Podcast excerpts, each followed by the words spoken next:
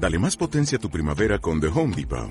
Obtén una potencia similar a la de la gasolina para podar, recortar y soplar con el sistema OnePlus de 18 voltios de Ryobi desde solo 89 dólares. Potencia para podar un tercio de un acre con una carga. Potencia para recortar el césped que dura hasta dos horas. Y fuerza de soplado de 110 millas por hora. Todo con una batería intercambiable. Llévate el sistema inalámbrico OnePlus de 18 voltios de Ryobi.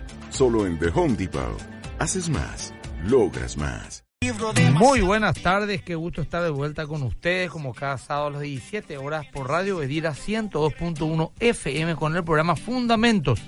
Ya estamos acá para empezar un nuevo capítulo de, este, de esta programación de apologética.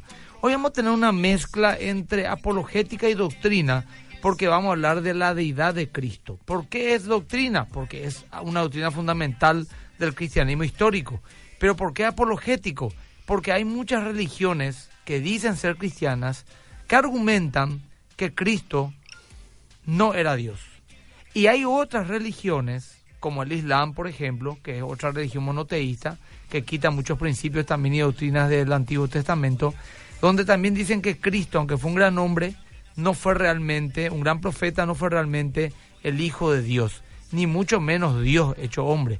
Así que es algo fundamental lo que hoy vamos a aprender y para eso también estamos compartiendo por Facebook Live el programa. Pueden encontrarlo en Radio Bedira, en Fundamentos, en mi fanpage Emilia Gay, el del Pastor Adolfo Agüero, etcétera, y de los distintos eh, de distintas personas que forman parte de este equipo. Bueno, ahora le saludo a mi compañero y co-conductor. ¿Qué tal, Adolfo? ¿Cómo estás? ¿Qué tal, Emilio? ¿Cómo estás? Bueno, acá una hermosa tarde en Asunción.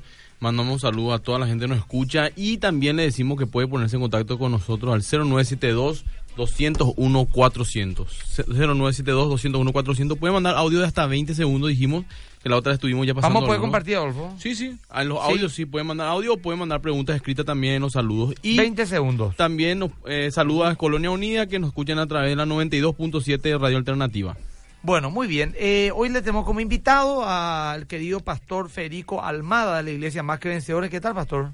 ¿Cómo están, mi querido pastores? Audiencia linda, ¿cómo están? Bien, con todas las pilas estoy, pastor. ¿eh? Full, a full. Bueno. Tenemos culto también hoy, pastor, sí, contigo. al terminar nos vamos ya a predicar. Los jóvenes, si alguien se quiere enganchar, puede ir. Bueno, eh, también con nuestro, ya parte del equipo acá, eh, Jorge Espínola del Ministerio Gracia y Verdad. ¿Qué tal, Jorge? ¿Qué tal, pastor? ¿Qué tal la audiencia también? Me siento como un niño porque estoy acá con mis tres pastores. Luego, eh, verdad que sí, casualmente. Pero sé que voy a aportar algo por lo menos acá con los, ustedes tres. Estamos seguros que vas a decir. Bendiciones a todos. Bueno, arranquemos. La deidad de Cristo, ¿qué podemos decir, Pastor Federico, sobre este tema? Eh, primero que nada, tenemos que, tenemos que entender que para, para la mente humana sería mucho mejor para nosotros decir que, que bueno, hay un solo Dios como el Padre, ¿verdad? Pero nosotros nos dejamos llevar, lógicamente, por lo que dice la Biblia, y la Biblia es la revelación de Dios. Y Dios se da a conocer como tres personas en la revelación. Y bueno, entonces nosotros no es que podemos hacer nomás caso omiso y para quedar bien con la gente decir, bueno, es el Padre, el, único Dios, ¿verdad? Y no, no tiene tres personas, no son tres personas. Entonces el Hijo se revela también como Dios en la Escritura, así como el Espíritu Santo. Y en este caso vamos a hablar del, del Hijo, ¿verdad? Y, bueno, seguramente habrán algunas cuantas eh, objeciones al respecto, por ejemplo, cuando Jesús dice que vamos a tratar seguramente en el programa. Acá yo para eso voy a usar el, libro del doctor Fernando Saraví, que es un resumen. Dice la divinidad de Jesucristo vindicada. Él es un apologético, un teólogo argentino que tiene un, doctorado al respecto de la idea de Vas a dar también algunos argumentos en contra de la idea de Cristo. Exacto, a eso, a eso quiero, quiero entrar también en un momento de objeciones, porque por ejemplo, eh, por eso te digo, como la revelación de la Biblia es nuestro parámetro, eh, en, la, en, la, misma palabra de Dios encontramos ciertas cosas que, bueno, que defienden categóricamente, si vos ves el contexto inmediato y el contexto global, vos ves que Jesús es Dios, ¿verdad? Quitando algunas palabras para hacer una exégesis, vos ves que Dios se conoce, o sea, Cristo se conoce como Dios. Él se lo ve como el creador, ¿verdad? Él, mismo se da a conocer como creador. También Pablo, los otros apóstoles lo revelan así, perdonador de pecados. Eh, a Él lo adoraron, ¿verdad? Y, bueno, otro tipo de cosas. Y así también las objeciones que, por ejemplo, es, pero Jesús dice, el Padre es mayor que yo, por ejemplo. Ah, Entonces, ¿cómo sabemos si el Padre es mayor que yo? Cómo Jesús va a ser Dios. Y en ese sentido, evidentemente la Biblia también tiene un vocabulario. ¿Cómo puede saber Dios algo que no sabe? Pues no sabía la hora de su venida. Y también, también eso, eso es una de las objeciones que vamos a ver también en este programa. Y evidentemente eh, la Biblia también, su, su literatura es, eh, es antropomórfica, ¿verdad? O sea, es el deseo de, de la comunicación de Dios para que el hombre entienda. Entonces, cuando Jesús dice que el Padre es mayor que yo, es porque Jesús en, en Filipenses 2 eh, lo responde. Él se despojó de su gloria, se despojó no de sus atributos divinos, sino, sino de su gloria. Y vemos que, que, bueno, en este caso es Jesús como hijo sirviente, él tuvo, él- le llaman los teólogos la subordinación de Cristo. Entonces, él en esencia y como persona es igual a Dios, pero en su calidad de, de- de salvador y mediador, él tuvo que tomar una actitud de siervo, ¿verdad? Qué interesante. Por ejemplo, ¿qué ejemplo te doy? Eh, el hombre y la mujer son muy iguales en esencia, ¿no? Pero en este caso, según la Biblia, el hombre ocupa un lugar de, de- de liderazgo Claro, y la mujer un rol, ¿verdad? Sí. En ese caso, los dos somos lo mismo, ¿verdad? Ah, es un, un lindo ejemplo, a lo mejor no va, pero bueno. Sí. Vamos a seguir seguramente acá, le doy la palabra a Jorgito, hay otras cosas de hablar también Sí. al respecto. Algo que es importante aclarar también, en pastores y audiencia, es que la deidad de Jesús es una doctrina fundamental dentro de nuestra fe cristiana. Vos podés creer todas las doctrinas y tener- en común con la fe cristiana muchos aspectos de la doctrina, pero si negás la divinidad de Cristo, entonces básicamente no hay salvación, no forma parte del canon ni la revelación completa de la doctrina fundamental de Cristo. Y así como está diciendo el pastor Fede, Jesús afirmó sobre su persona de que Él era Dios aunque haya muchas interpretaciones que nosotros queremos ir viendo más adelante, y también los apóstoles, que son el fundamento de la iglesia de nuestra doctrina, pusieron como base lo que hoy nosotros creemos y tomamos como revelación divina, y ellos también hablaron de una forma muy clara, demasiado clara, de que Jesús es, fue y es realmente en Dios. Y queremos dividir con el pastor Fede acá y para que la audiencia también pueda entender eh, la- en defender la divinidad de Cristo de dos perspectivas. Número uno, la perspectiva teológica. Es decir, nosotros vamos a utilizar la escritura que también lo utilizan los testigos de Jehová que creen que Jesús no era Dios. Eh, Vamos a utilizar la misma Biblia que utilizan los mormones también porque ellos dicen que Jesús es el Hijo de Dios, pero a la vez ellos dicen que Jesús fue el hermano de Lucifer, por ejemplo. Exactamente. O sea que hay diferencia en cuanto a las deidades en, en- en otros aspectos también. Y también queremos ir a la parte escéptica, es decir, no vamos a tomar solamente la Biblia como un libro de fe, sino también como un libro histórico para estudiarla a este personaje histórico. O Jesús, si es que no era Dios, entonces pudo haber sido un mentiroso o un lunático. Y nosotros vamos a investigar eso, ahora vamos a poner a- en un juicio y vamos a ver si Jesús realmente pudo haber sido un mentiroso o un lunático. Y para citar un versículo clave, para iniciar con la, con la Biblia, la perspectiva teológica, uno de los evangelios que más hablan, para que la audiencia pueda saber, que más habla sobre la deidad de Jesús es el evangelio de Juan. Y no solamente su evangelio, sino también su carta. Juan se preocupa mucho por defender la deidad y la persona de Jesucristo como esencia. Entonces, el versículo, el capítulo 1 y el versículo 1, Juan empieza ya hablando y defendiendo la divinidad de Jesús cuando dice, y este es como un paralelo, un espejo de lo que es Génesis capítulo 1, versículo 1, donde dice, en el principio creó Dios los cielos y la tierra. Entonces Juan va a decir, en el principio era el verbo, y el verbo era con Dios, y el verbo era Dios. Este solo versículo incluso ya va a ser suficiente para cerrar todo ya acá el debate, por decir así, con, lo, con, con las sectas que creen que Jesús no es Dios. ¿Por qué? Porque el Evangelio de Juan estaba dirigido también, también porque fue escrito de una perspectiva universal, pero estaba dirigido también y específicamente a un grupo de filósofos que se llamaban los estoicos. Los estoicos y los judíos tenían algo en común, y es que ellos representaban a Dios con una palabra muy peculiar que en griego se llama logos, es decir, el verbo que nosotros vemos acá nuestra Reina Valera. Entonces Juan, cuando le escribe a los estoicos, a los filósofos, le dice, miren, a ese que ustedes le llaman el logos, que ustedes dicen que es el creador de todas las cosas, ese, en el capítulo 14 dice Juan, ese logos se hizo carne y habitó entre nosotros. Ah, ya, ya. Entonces Es los judíos, leerlo, los judíos también en su Talmud, en su Talmud judío, que el Talmud judío, para que la gente entienda, son como comentarios, lo que para nosotros son comentarios bíblicos, para los judíos el comentario del Antiguo Testamento se llama el Talmud y también tienen la Midrash y otros libros más. Ah, En sus libros, sus comentarios bíblicos, ellos porque no le pueden nombrar a Dios, porque ellos no mencionan el nombre de Dios, una, una peculiaridad que ellos tienen para sustituir el nombre, ellos utilizan la palabra palabra de Dios para referirse al Dios mismo como persona. Por ejemplo, en el Talmud dice em, que en una ocasión Moisés le sacó al pueblo de Israel del campamento para que se encuentre con Dios. Y en el números, nosotros vamos a ver en números, en Deuteronomio, en Éxodo, está escrito de que Moisés le sacó al pueblo de Israel para encontrarse con la palabra de Dios. ¿Entienden? Entonces nosotros ya vamos a ver que hay una sustitución con lo que es la palabra de Dios. Entonces Juan está demostrando acá para los judíos que sabían que la palabra de Dios era Dios y él dice, ese es Dios y se hizo carne entre nosotros. Y también para los filósofos estoicos que decían que Logos era la mente creadora de todo el universo, él, Juan eh, estaba diciendo también, ese es Dios. Y para agregar un poco más de profundidad, yo también soy estudiante de griego, pastor, en cuando dice, y el verbo, en el principio era el verbo, Juan capítulo 1, versículo 1, y el verbo era con, esa palabra con en el griego, hay diferentes traducciones, tres en total. Por ejemplo, yo puedo decir ahora, yo estoy acá con los pastores. Esa es una palabra esencial en el griego, es decir, que yo estoy en compañía de ustedes y ustedes están en mi compañía. Y hay otra segunda palabra, por ejemplo, el pastor Emilio está con su esposa caminando en la calle agarrados de la mano. Entonces la palabra con en el griego se va a utilizar otra palabra donde ya denota un poco más de intimidad. Pero ninguna de esas dos palabras se utiliza acá en, en Juan capítulo 1, versículo 1, sino que la palabra griega que se utiliza es la palabra pros, que significa con, de una intimidad. Parecía como que estaba denotando, por ejemplo, voy a usar un ejemplo práctico.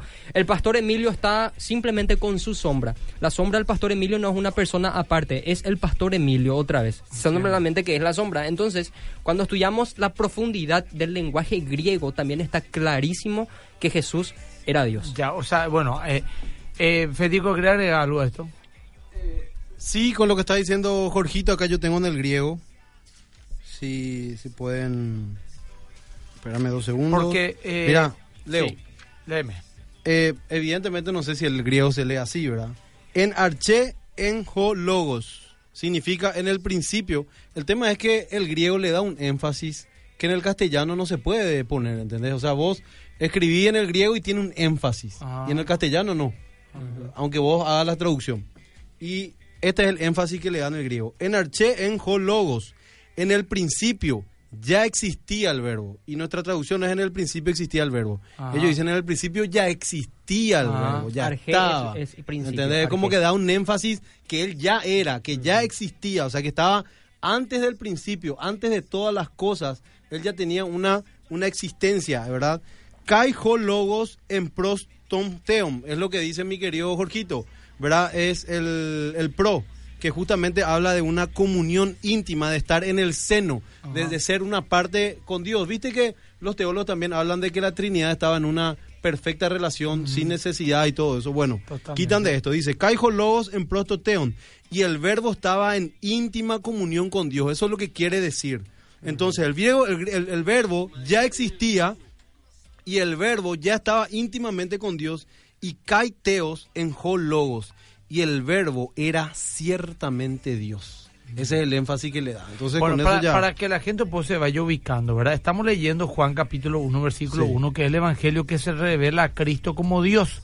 En Mateo se le revela como rey, en Marcos como siervo, en Lucas como hombre y en Juan como Dios. Dice, Mm. en el principio era el verbo y el verbo era con Dios y el verbo era Dios.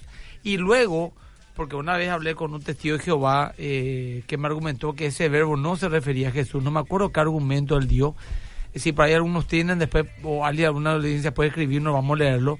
Pero acá en el versículo ca- 14 es claro que habla de Jesús porque dice en el mismo capítulo, en el contexto, dice, aquel verbo fue hecho carne y habitó entre nosotros y vimos su gloria, gloria como el unigénito del Padre lleno de gracia y de verdad.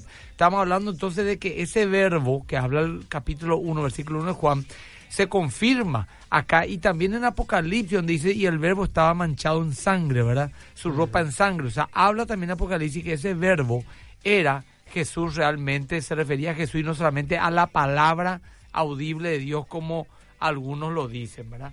¿Algo más que quieran decir Sí, muchachos? eh, pastor, ahí justamente dijiste el unigénito, ¿verdad? Que vamos a hablar también de esos hermógenes. Es justamente eh, el significado que vamos a ver.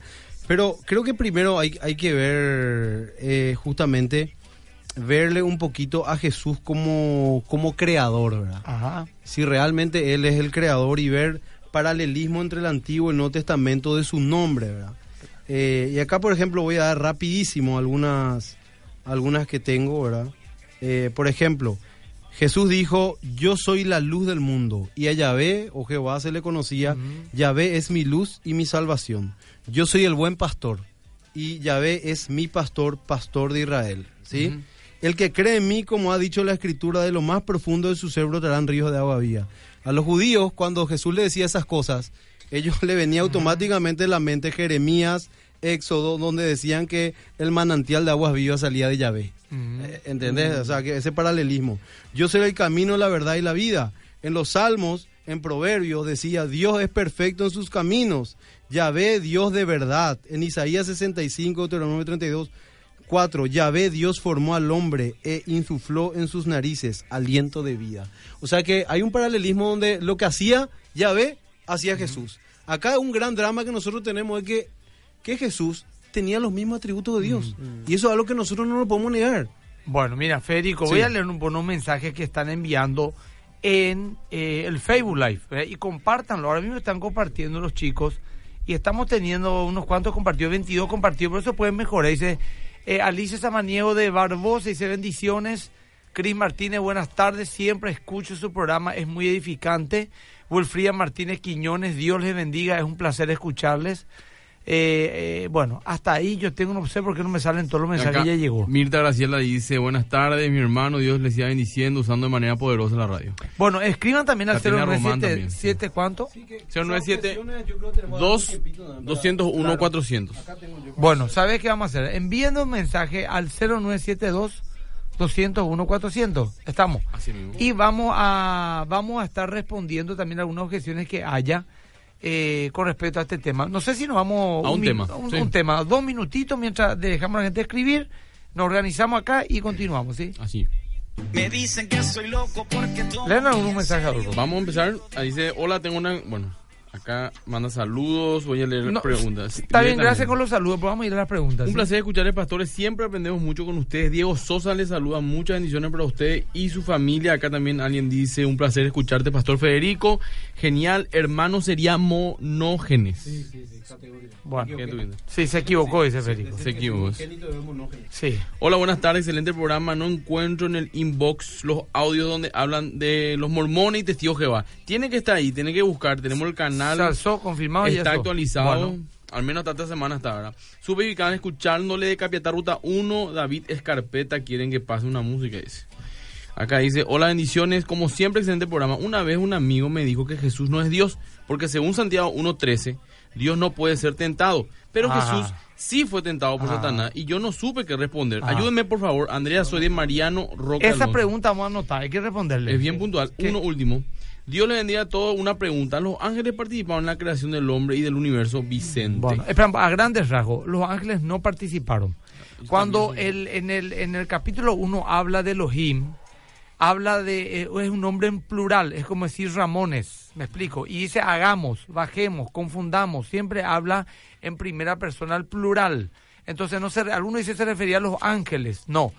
Está la Trinidad hablando, Padre, Hijo, Espíritu Santo, es lo que creemos. Ahora, con respecto a que Jesús fue tentado y Dios no puede ser tentado, fue tentado en su área humana. Esa justamente es una verdad doctrinal, 100% Dios, 100% hombre. Sí. ¿verdad? Solamente a grandes rasgos, para lo mejor pueden nutrir más. Una ¿Puedo? cosa más Sí. quiero decir. Saludo a un gran amigo, el pastor Daniel Fernández de Corriente, Argentina, fiel seguidor de este programa. Pastor, te envío un abrazo. Pastor Federico. Sí, oh, con, con relación a eso de la tentación, ju- sí, justamente algo que es más difícil eh, de, de explicar en la teología es la, la, ¿cómo se llama? No la deidad de Cristo, sino que, que Jesús realmente era hombre 100% ahora. Porque mucha gente... o sea, el problema es eh, compro, o sea, demostrar que era hombre. ¿Me Exactamente, explico? es No más que era Dios. difícil, claro, porque, entiendo. Porque es como que se mezcla y los teólogos le llaman la unión hipostática. Ajá. Las dos naturalezas 100%, ¿verdad? Eh, que No están es que juntas. 50 y 50 No, No, no, no, no. No, Entonces, no, era un entonces ¿qué Ajá, pasa? ahí está, Jesús bueno. tenía una mente humana que se tenía, dice que aprendía en sabiduría y Sí. crecía en estatura. Sí. Quiere decir que él tenía que tener la misma mente que nosotros, una mente, ya no tenía una mente, como la mente humana tenía que, tenía que, Omnisciente, digamos. tenía, no, tenía que aprender. La mente humana tenía que aprender, porque si él ya sabía Claro. todo en con su mente Él no, humana. era omnisciente entonces. Exacto. Aparte No, también cuando él era mujer- omnisciente en su naturaleza eh, divina. Sí, pero claro. él tenía una mente humana así como vos la tenés, pastor. Así mismo. Y tu mente humana es limitada. Totalmente. Entonces, y, eh, a, sí. a eso quiero llegar. Entonces, él justamente en, en cuanto a la tentación como hombre tenía todas las limitaciones, tenía hambre, tenía sed. Mm. Dice, por cuanto padeció, aprendió obediencia. ¿Cómo puede ser eso si era Dios? ¿Entendés Claro, lo que te digo? sí, sí. No, eso estamos hablando de en cuanto a su naturaleza humana. Y eso es lo, lo maravilloso de la Biblia. Porque nosotros no podemos estar inventando doctrina. Tenemos que ajustarnos a lo que dice la Biblia. Y la Biblia habla de la deidad de Cristo y de la humanidad de Cristo. Entonces, en ese sentido, nuestro querido Señor Jesucristo fue tentado, pero no tampoco por una concupiscencia. Sí, aparte que Santiago, cuando habla de tentación, el versículo que usó la persona que dijo que Dios no puede ser tentado y lo atribuyó a Cristo, el versículo de Santiago no está hablando de la tentación en el área natural. Jesús fue tentado con comida en cuanto a su limitación natural como hombre, no en cuanto a su concupiscencia, porque él no tenía concupiscencia. Y Santiago lo explica claramente en ese versículo. Dice, cada uno de vosotros es tentado cuando de su propia concupiscencia es atraído y seducido. Entonces habla de la tentación a la concupiscencia, no a la tentación en el área natural. Entonces el versículo que utilizó no, no tiene nada que ver con la tentación de Cristo en el desierto. Bueno, espero que haya sa- satisfecho un poco la, la respuesta. De, de, de todos modos, esto hay que investigar. Eh, ¿Podemos leer esa pregunta, Pastor, o qué esperar después? Sí, ahí Adolfo tiene una... Leen, porque esta pregunta es muy importante. Bueno, eh, la pregunta es, ¿qué diferencia hay entre el verbo era Dios y el verbo era con Dios? ¿Puede decirme alguien eso? Es que, es que los testigos de Jehová dicen que el verbo era un Dios. Sí, le agregan la Ah. palabra un. Ah. Para hacer referencia a que era un ángel, porque en Salmos se utiliza la expresión Dios como a un ángel en, el- en un, en un capítulo de Salmos. Pero básicamente está explicando la Trinidad el versículo al decir con y era, está diciendo que era Dios en cuanto a la esencia, pero a la vez era una persona distinta. Eh, está bien. Bu- buena explicación. Acá- claro. acá voy a leer- No, no, no la de naturaleza, Adolfo. Acá voy a Que leer- era una persona distinta al Dios Padre en la Trinidad, pero era también Dios. Dios Padre, Hijo y Espíritu Santo. Bueno. Eh, ¿Qué vas a leer, Pastor Federico? Acá voy a leer abiertamente lo que dice este teólogo. Dice, la tercera cláusula, kaiteos en hologos, que era Dios, debe traducirse literalmente y el verbo era Dios. Una traducción palabra por palabra daría y Dios era el verbo. Ciertamente errónea. La anteposición de la palabra teos, Dios, que en realidad es el predicado de la frase, es una forma enfática griega para destacar la naturaleza de aquel que se define. Y el verbo ciertamente era Dios. A eso se refiere, esa es la, la contestación de, de la pregunta. De este, de kaiteos on hologos.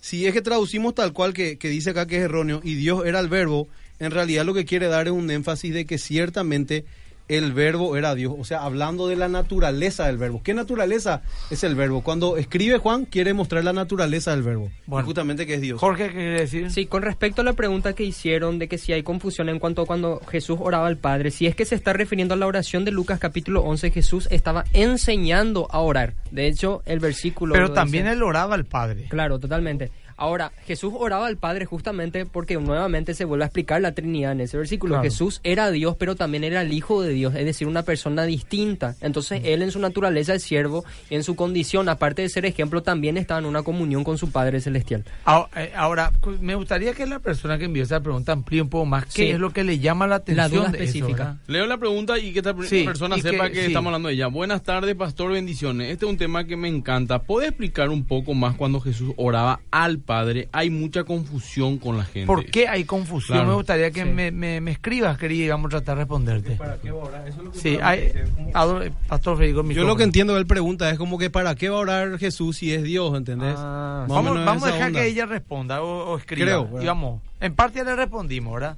Algo que, es, algo que es importante aclarar también, em, para muchas sectas que no creen que Jesús es Dios, definitivamente, entonces para ellos la iglesia primitiva o la iglesia inicial del primer siglo no la adoraba a Jesús como Dios. Eso aparte de la Biblia está históricamente documentado en los diferentes libros, como por ejemplo Tácito, Suetonio, Luciano de Samosata y muchos otros libros históricos dicen que la iglesia primitiva contemporáneos a Jesús le adoraban al sabio crucificado, entre comillas. Entonces los romanos incluso están en sus registros que hacían burlas a los cristianos porque ellos le adoraban a un hombre que ellos consideraban Dios, pero que a la vez fue crucificado. Entonces nosotros ya vemos a través de la historia, sin la Biblia, de que la iglesia primitiva le adoraba a Jesús como Dios. Era una doctrina de la iglesia Eso primitiva. es muy importante y un argumento interesante ver qué hacía la iglesia primitiva los que más cerca estuvieron de los apóstoles, ¿verdad? Así es. Ahora, eh, también tenemos que buscar eh, argumentos bíblicos, de hecho lo estamos dando. Acá dice una pregunta, por favor, hablen del trino, ¿no es? Ahora no sé si hablamos de la trinidad o no. El no hablamos programa todavía. siguiente. El siguiente, bueno, ¿saben por qué dice acá la- el hermano, verdad? eh, por favor, hablen del trino. Un testigo me dijo, un testigo de Jehová me dijo que no hay trinidad con la Biblia que usan y no supe qué decir. Bueno, creo que el próximo programa vamos a hablar de El la próximo Trinidad. programa. Lo que pasa es que la palabra Trinidad no aparece en la Biblia. Exactamente. ¿Verdad? Pero Dios se revela como un Dios trino. Ese es el, el tema. Exactamente. Con relación a lo que dijo Jorgito, Plinio el joven, para poner más, dice que ellos se reunían los cristianos en la época cuando, cuando él, siendo un gobernador, escribía a- al emperador decirle que estos cristianos se reunían y le trataban a ese tal Jesús como un Dios. Y también hay pruebas eh, de la época antigua que ellos le adoraban a un burro y a- hubo- se descubrió una imagen de una Ameno. de, una cruz, sí, de una cruz donde había un burro y ellos adorándole, o sea que Sí. Eh, vemos que el tema de la deidad de Cristo no es que se trató ni A- sea Acá hay otra en los años pregunta que 325. hacen Pastor Fede eh, y Jorge. No quiero tampoco desviarle la línea que están siguiendo, pero eh, una pregunta muy interesante. A ver, ¿Cómo explican el siguiente texto en Colosenses 1.15? Él es la imagen de Dios invisible, el primogénito de toda creación. Favor. Bueno, ¿por qué le, le interroga a esta persona? con- Porque dice primogénito, no unigénito. Entonces, primogénito, primer ser creado, te dicen los que no creen en la, en la deidad de Cristo. Mm. Así mismo. Pero no habla en ese aspecto de la creación, sino en cuanto a su qué? Autoridad.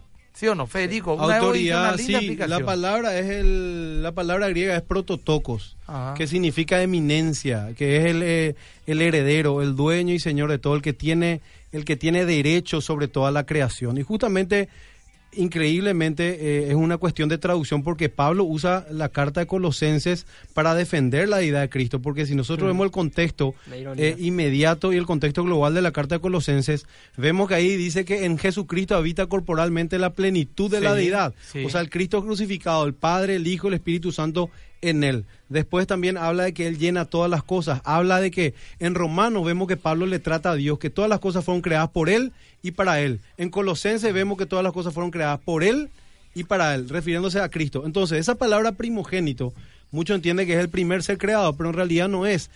En Hebreos vemos que se utiliza la misma palabra de que él es el prototocos. Ahí en Hebreos no dice primogénito, dice el heredero.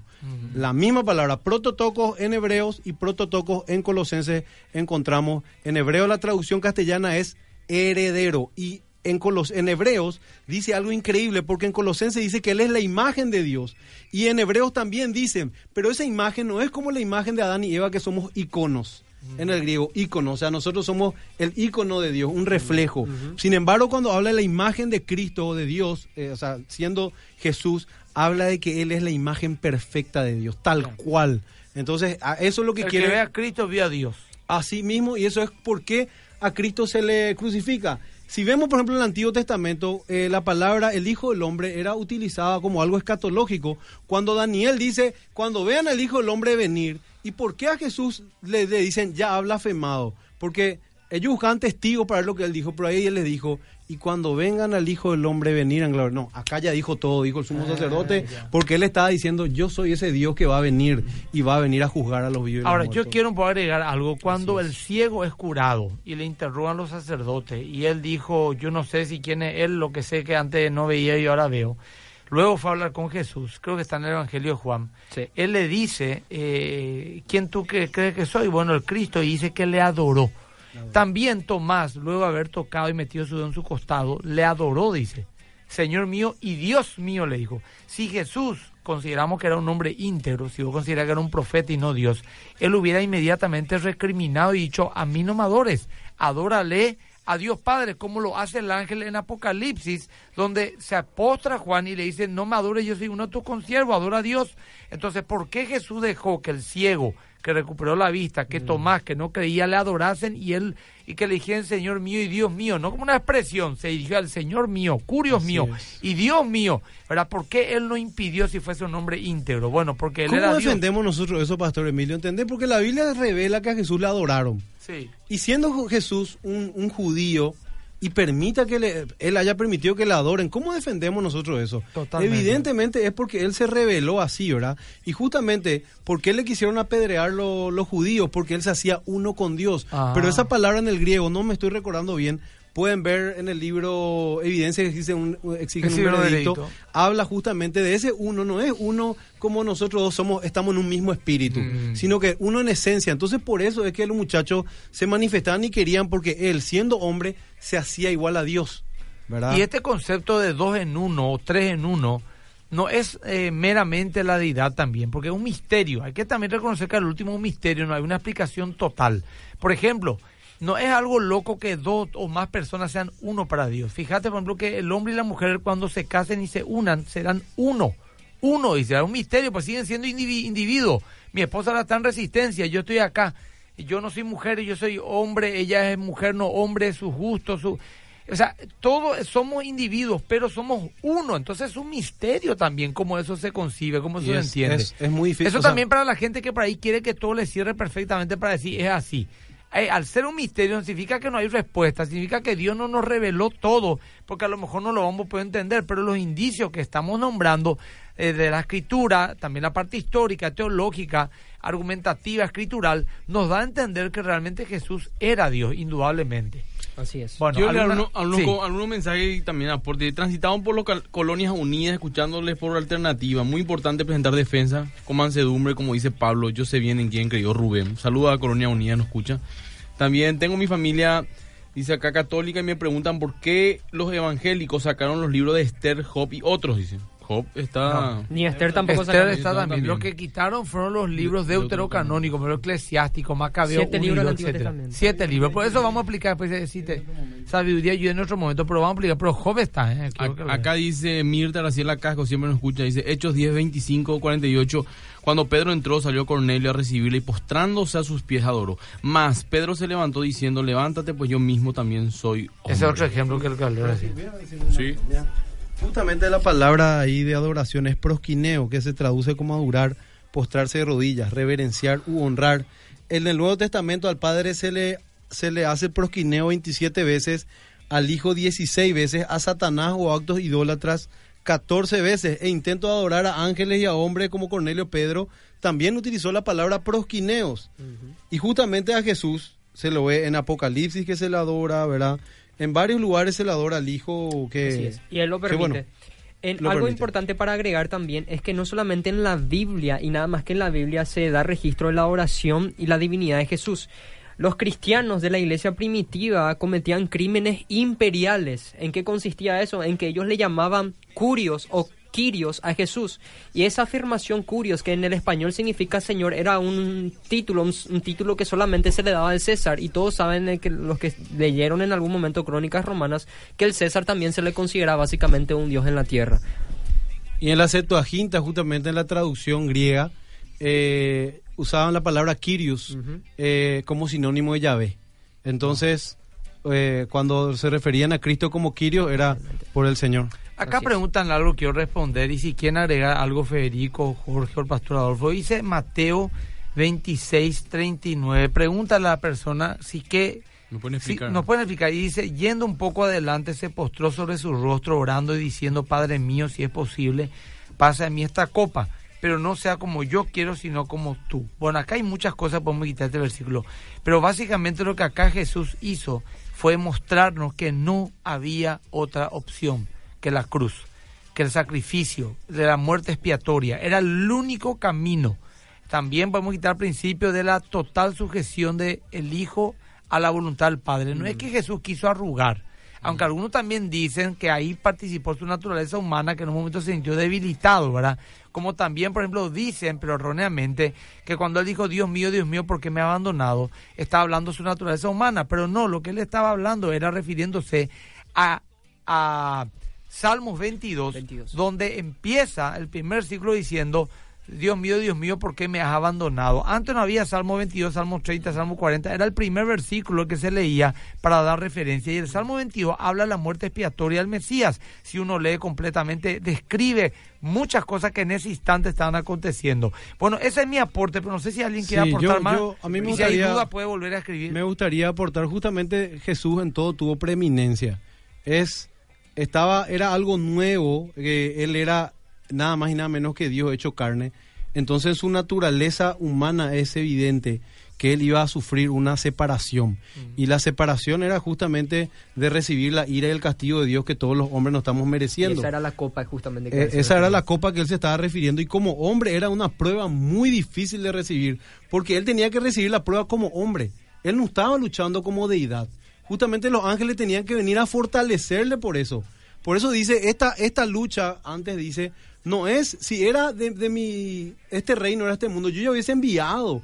Él como hombre tenía que pasar eso, tenía que pasar esa, esa aflicción de que el Padre mismo tenía que derramar su ira sobre él. Entonces ese conflicto, y tal muestra la Biblia, de que su alma estaba triste hasta la muerte, dando justamente la explicación del alma humana, cómo se entristecía, y justamente que médicamente es comprobado que cuando uno pasa una aflicción, inclusive hasta los poros pueden pasar la sangre. Entonces, ese es realmente el significado con ese Acá tema. quiero responder una pregunta que hace porque me parece muy básico y muy interesante. Dice, si Dios es tan poderoso, debería hacerse entender y no dejarnos con la angustia de los misterios.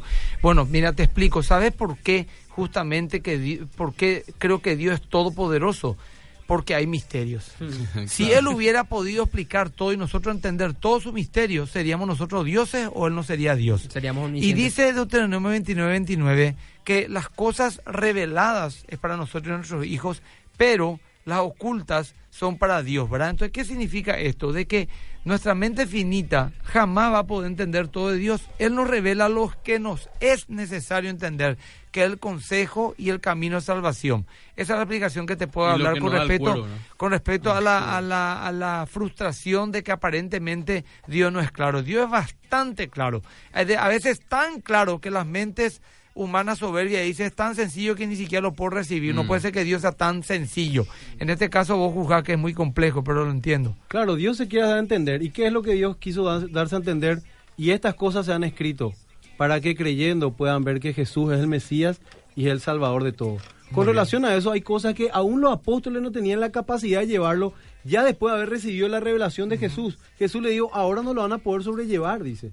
Si, si de verdad lo podríamos sobrellevar como seres caídos, y somos seres caídos, no, de verdad Dios iba a poder revelarnos cosas mayores a lo mejor, pero Él nos reveló las que son necesarias para la salvación. Justamente Jesús hizo muchísimas más cosas y no se han escrito en la Biblia. Así mismo, eso dice la palabra. Ahora, quiero, como nos van quedando Sí, ya se 15 va el minutos, no quiero que nos desviemos mucho, ¿verdad? Así que si hay algo más usted quiere agregar y la gente va, eh, vamos a ir leyendo los mensajes que llegan. Tengo ahí un- uno muy interesante, dice, quiero colaborar, dice Juan 17, 5. Padre, glorifícame tú ahora con aquella gloria que tuve Ah, contigo antes que el mundo fuese. Dios le bendiga. Juan 17.5. Sí. Muy bueno. Dice- vale. y hay una pregunta acá que nos hace la misma pregunta. Dice así, ¿qué implicancias tiene no creer en la divinidad de Cristo o enfatizar mayormente en su humanidad? ¿Cómo uno puede saber según su vida práctica si realmente cree en la divinidad de Cristo? Bueno, través lo que, que es muy fácil, es lo que revela la palabra de Dios. Ahora, esa pregunta es muy interesante, pero desvía un poquitito el tema. Voy a tratar de responder al final si es que tengo tiempo. eh, y voy a dar mi parecer particular. En fin, eh, continuamos, Jorge, o quien sea. Sí, ahora hemos demostrado, creo que súper claro, que lo que la Biblia revela, y no solamente en la Biblia, que hubo un hombre en la historia que se hizo a sí mismo Dios. Entonces, dejando un poco de lado esos registros y la Biblia como un libro de fe, eh, sería bastante importante argumentar también de una perspectiva lógica de que Jesús necesariamente tuvo que haber sido Dios, o si no, lo que aconteció en ese tiempo, en esa historia, en ese lapso histórico, no tenía sentido. Entonces, aquí C.S. Lewis, que es un apologista, le recomienda a la audiencia que lean sus materiales. Él plantea algo que se llama el trilema. Es decir, o Jesús era un loco, o un lunático, o realmente era Dios. Pero no hay una cuarta opción, básicamente. En la primera opción dice que Jesús pudo haber sido un mentiroso, es decir, que Jesús era consciente cada vez que decía que él era Dios, él era consciente de que estaba mintiendo, un, lo- un mentiroso consciente. Entonces, el, el- el- apologista e historiador Philip Scapp dijo, en el nombre de la lógica del sentido común y de la experiencia, ¿cómo hubiera podido un impostor mentiroso y consciente, que es un hombre engañoso, engañ- en- engañoso, egoísta y depravado, haber inventado y mantenido conscientemente desde el principio hasta el fin el carácter más puro y noble que se ha conocido en la historia del más perfecto aire de verdad y realidad? ¿Cómo hubiera podido él concebir y desarrollar exitosamente un plan de beneficencia y sin paralelos de magnitud moral y de, y de subliminidad y sacrificar su propia vida por lo que él consideraba y sabía era una mentira en presencia de los más vigorosos prejuiciosos de su pueblo y de su época. De manera que es un poco increíble o se necesitaría mucha fe para suponer que Jesús hubiera mantenido esa mentira, que él decía que era mentira, y haber mantenido su carácter puro de, por, por ejemplo, cuando estaba en la cruz, él decía, Padre, perdónalos porque no saben lo que hacen, y muchos otros Y ahí es más. complicado, hermano querido, bendecirle ahí en el dolor físico, Totalmente. en la humillación de la desnudez, ante la muerte, decir perdónale. Ese para mí fue una de las palabras más poderosas de Jesús. Acá nomás dice Candy Brites León, dice, para los testigos de Jehová son dos divinidades diferentes, llevando a colación el hecho de que Jesús siempre clamó a un ser superior o padre, dice. Bueno, continuamos entonces, ¿sí? En otra perspectiva, aparte ya, creo que podríamos descartar el hecho de que Jesús haya sido un mentiroso consciente, entonces pudo haber sido un mentiroso inconsciente, es decir, un loco, Ah, un loco. lunático, una persona que se creía su propia mentira. Lo más interesante de este argumento es que la enciclopedia británica, por ejemplo, habló mucho del personaje Jesús y ninguna, de ninguna manera se atribuyó ningún tipo de locura a su persona y a su carácter. Muchos psicólogos y psiquiatras, ustedes pueden buscar en Google, han estudiado la personalidad de Cristo la perspectiva psicológica y ninguno concluyó que tenía algún trastorno o tenía algún problema en, en- en la cabeza, por decir así. Otra, otro, otro dato interesante es que ni aun los mismos enemigos de Jesús, sus contemporáneos, le atribuyeron a él algún tipo de locura. Es más, dijeron por su persona que estaba endemoniado, pero cuando le decían que estaba endemoniado, le estaban diciendo que él estaba siendo influenciado por espíritus malignos. En el griego original, la palabra demonio se traduce también como la palabra genio, es decir, que ellos, además de atribuirle una supuesta locura a Jesús, lo que le estaban haciendo es atribuirle demasiada sabiduría, es decir, que él estaba siendo influenciado por demonios por la extensa y extraordinaria sabiduría que tenía, al punto de convencer a gran cantidad de galileos eh, para, para su secta, según ellos la secta, al punto de convencer a muchos judíos entendidos en la ley, a muchos que incluso llegaron a ser escribas, algunos que llegaron a ser los saduceos, otros habían sido fariseos. Entonces, suponer que Jesús tenía algún tipo de locura tampoco corresponde un poco, ni tampoco hay muchos datos por lo cual podamos agarrarnos y decir, bueno, Jesús era un loco, así como tampoco podemos decir que era un mentiroso. Entonces, creo que queda la tercera opción, que es que Jesús realmente era quien dijo ser. Y otro argumento interesante para demostrar la divinidad de Jesús a través de su resurrección, Romanos capítulo 1, versículo 4, dice que quedó demostrado que él era el Hijo de Dios cuando el Espíritu Santo lo resucitó entre los muertos. Él es Jesucristo, nuestro Señor. Y nosotros hemos hablado en programas anteriores las evidencias acerca de la resurrección de Cristo. Acá, por, buscando. perdón, en ese acá- sentido, solamente Dios pues tenía en el Antiguo Testamento poder sobre la muerte. Ya, mira, acá dice Juan 10, 18, eh, 17, eh, dice algo muy interesante, dice, justamente en Juan nuevamente, Juan por eso presenta a Jesús como Dios, pues del primer versículo no va a genealogía, nada, directamente atribuye a Dios, a- es la parte donde dice que le adoraron, que él dijo yo soy, cuando cayeron todos hacia atrás, ¿verdad? Eh, di- dice acá en Juan 17, por eso me ama el Padre, porque yo pongo mi vida para volverla a tomar. Uno puede poner su vida, yo me puedo suicidar, pero volverla a tomar ya no es una cuestión humana. Nadie me la quita, sino que yo lo doy por mí mismo, la pongo. Tengo poder para ponerla y tengo poder para volverla a tomar. Este mandamiento recibe mi Padre. O sea que Jesús evidentemente no era un profeta más, como el Islam quiere presentar, porque él realmente tuvo la capacidad y decía tener la capacidad de dar su vida y de volverla a tomar, cosa que al final lo hizo en la cruz del Calvario. En otra parte dice también que el Espíritu Santo el que le levantó, Romanos capítulo 8. Bueno, ahí estamos viendo cómo hay un trabajo en equipo en la Trinidad y también podemos ver que la doctrina, la muerte y resurrección de Jesús, que según Pablo, 1 Corintios 15 en adelante, es fundamental. Esto demuestra, ¿verdad?, que la Biblia no es congruente o el, o el, o el Corán no es congru- congruente con la Biblia en cuanto a las palabras que Jesús habló. ¿Tenemos algo más? Hay una aporte acá, Hugo Morel de Lambaré, dice en Juan 1.10, en el mundo estaba y el mundo por él fue hecho, pero el mundo no le conoció. Gracias, Juan. Juan, eh, bueno, pero eh, gente, eh, un saludo al profesor Garrett Robbins, que ya está en Paraguay. Y bueno, mañana nos vemos. Dice, dice contundente sus opiniones y comentarios, explicaciones muy alcanzables, entendibles. Gracias. Bueno, eh, te- tenemos ocho minutos, gente, si es que quieren ir diciendo algo más para ir redondeando esto. A mí sí algo me más que decir quede. algo que no quiero dejar que la audiencia vea un paralelismo entre lo que es Jesucristo y lo que es Yahvé o Jehová en el Antiguo Testamento, ¿verdad? Dice, el que ascendió a lo alto, En Efesios lo tratan así a Jesús y a Yahvé en el Salmo 68, 18. Eterno creador y sustentador, a los dos se le trata así, en hebreo, en Colosenses, en Salmos. La roca, en Romano, en Isaías, tanto a Dios como a Cristo. El vencedor de la muerte, aquel cuyo camino debía ser preparado, aquel cuya mente es insondable, aquel delante del cual se doblará toda rodilla, el Salvador que viene, nuestra justicia, aquel cuya mano está con los suyos, el nombre del que salva, el Señor puesto a precio, el Señor traspasado, el Señor de gloria, aquel en quien nos gloriamos, quien nos lleva a aguas de vida, el juez supremo, el primero y el último, el gran pastor, quien resplandecerá sobre su pueblo, el justo, el redentor, el Señor celoso, el que reprende, el que recompensa, el amén, el que estará con su pueblo. Y para dar una, al menos yo me voy a despedir, ¿verdad? Seguramente ya los pastores van a seguir hablando. Eh, ¿Por qué creer en la doctrina de la deidad de Cristo es fundamental? Creo que el Señor quiere que creamos en esto porque muestra la suficiencia de Cristo para nuestras vidas. Él llena todas las cosas.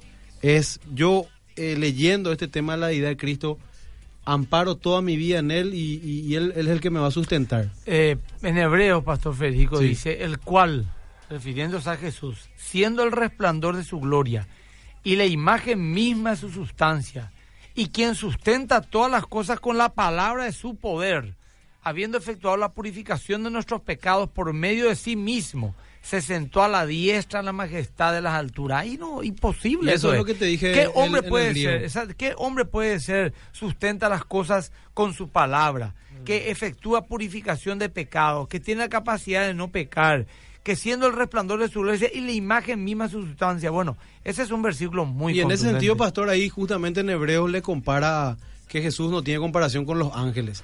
Y haciendo la revelación para terminar mi, mi idea, la Biblia es un todo y tiene un solo mensaje. Y cuando la Biblia habla de algo en Génesis, cuando Dios escribió esa revelación progresiva, evidentemente tenía pensado.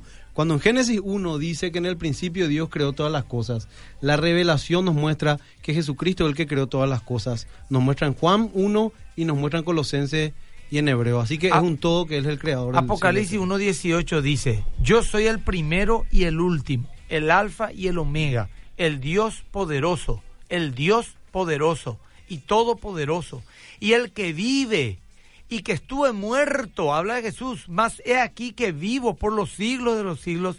Amén. Bueno, otro versículo muy contundente, ¿verdad? Bueno, acá hay también algunos ataques que ya hemos leído en contra de la idea de Cristo, pero eh, acá su nacimiento virginal, eh, su, eh, su omnipotencia manifestó sobre la naturaleza, sobre el hombre, sobre los demonios, sobre el pecado, sobre la muerte, su omnisciencia, cuando los discípulos eh, dijeron, ahora entendemos que sabes todas las cosas, en Juan 16:30, al conocer los pensamientos del escriba y fariseo en Mateo 9:30, sabía que Judas le entregaría en Juan 13:11, sabía que su obra para lo que él había venido había llegado, en su omnipresencia, promesa de estar eh, con su discípulo hasta el fin, promesa estar en medio de los que le adoran, aunque sean dos o tres. En la vida cristiana, el decir a Pablo, ya no vivo yo, sino Cristo en mí. Y si vivía en Pablo, vive en Adolfo, vive en Federico, vive en Boy, vive en mí.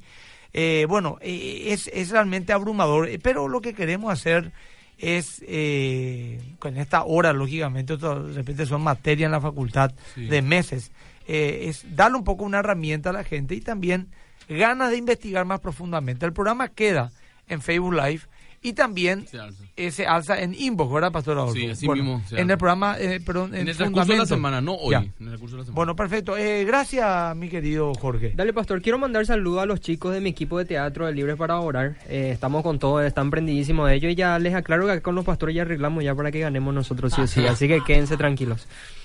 Bueno, algunas me preguntas más están llegando, pero ya no vamos a tener tiempo de resolver. Vamos a, a darlo más ya en otro momento, ¿sí? A ver qué libro. Ver, La divinidad de Jesucristo vindicada, Señor mío y Dios mío, de Sarabí, doctor Sarabí. Bueno, pone también eso, Jorge, después ahí en el muro para que la gente sepa esa... eh, esa noticia. Un ratito, ¿de quién? De Monógenes. el tema de- del Tenés unigénito. más. Decí un poco. del unigénito, justamente en la página 90. Bueno, entre otras cosas, dice que traducir monógenes como único engendrado sería, según esto, una elaboración posbíblica. Quiere decir que esta traducción de monógenes como el único engendrado fue mucho después se le dio esta traducción. Antes Monógenes es como el único en su género, que no hay alguien como él. Y justamente la Biblia, que habla en un lenguaje humano para que podamos entender, se lo revela a, a Jesucristo como el Hijo. Pero sabemos que Jesús es el verbo, que Él es el logos, ¿verdad? Que Él estuvo ya antes con el Señor.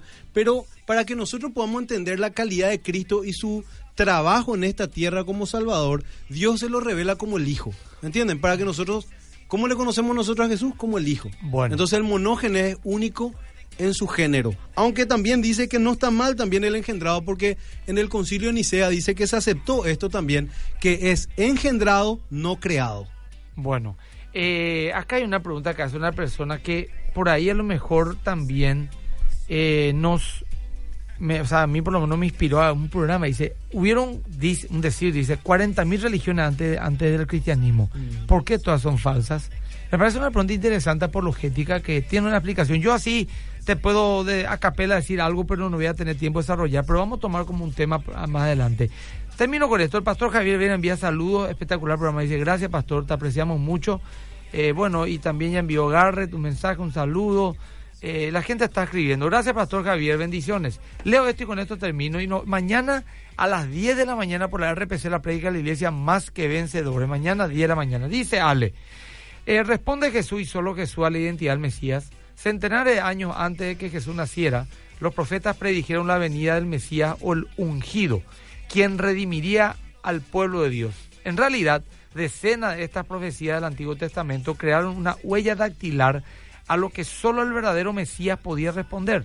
Esto le dio a Israel una forma de descartar impostores y validar las credenciales del Mesías auténtico en contra de probabilidades astronómicas, una de un billón de billón de billón de billón. Jesús y solo Jesús a lo largo de la historia responde a esta huella dactilar profética. Qué tremendo. Esto confirma la identidad de Jesús con un grado de certeza increíble. Doctor Luis Lapidez. Que Dios le bendiga. Nos vemos el próximo sábado, 17 Sábado, horas, si 17. Dios permite. Amén.